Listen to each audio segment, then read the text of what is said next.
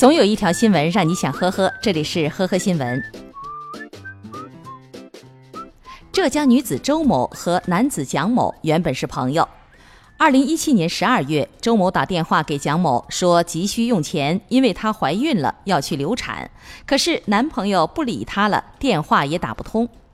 蒋某说自己因为同情周某的遭遇，便通过支付宝多次转给他一万九千一百五十元，用于打胎、买药、保养等。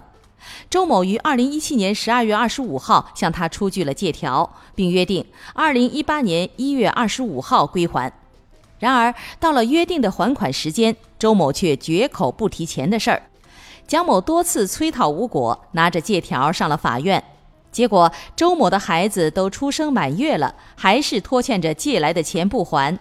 法院无奈，只好祭出大招，将周某列入失信被执行人名单和限制消费名单，同时还对周某使用的手机号设置了老赖彩铃，不管是谁，只要拨打周某的手机，都能听到一段“周某是老赖”的语音提示。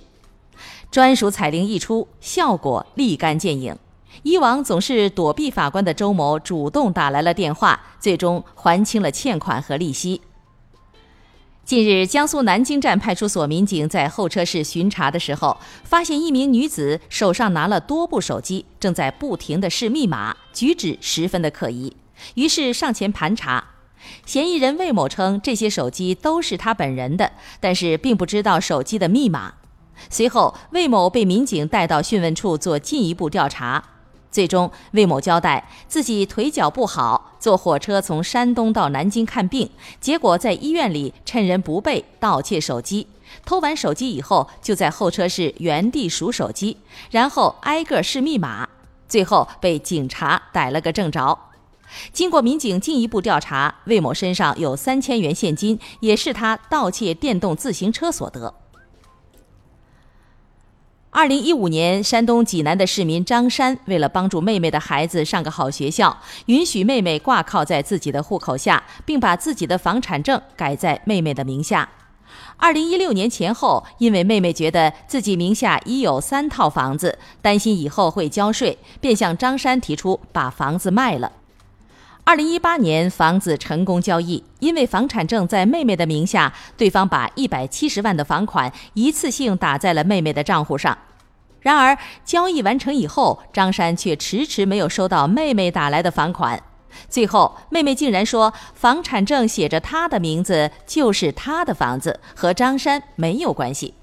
更让张山失望的是，原本希望亲戚们主持公道，最后调解的结果竟然变成了双方是互相帮忙，因此房款一人一半。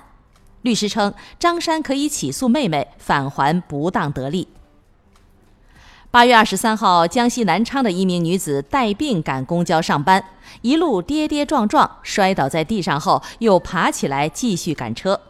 公交司机称，女子当时满脸通红，头都抬不起来，还在流眼泪，自己实在是劝不住，只能报警求助了。事后大家才知道，她之所以这么拼命，仅仅是因为不想被扣掉三百元的全勤奖。据了解，女子事发前已经在医院打了吊针。刚打完针就想着赶回来去上班，最后在家人的劝说下，女子终于同意回家休息。感谢收听今天的呵呵新闻，明天再见。本节目由喜马拉雅和封面新闻联合播出。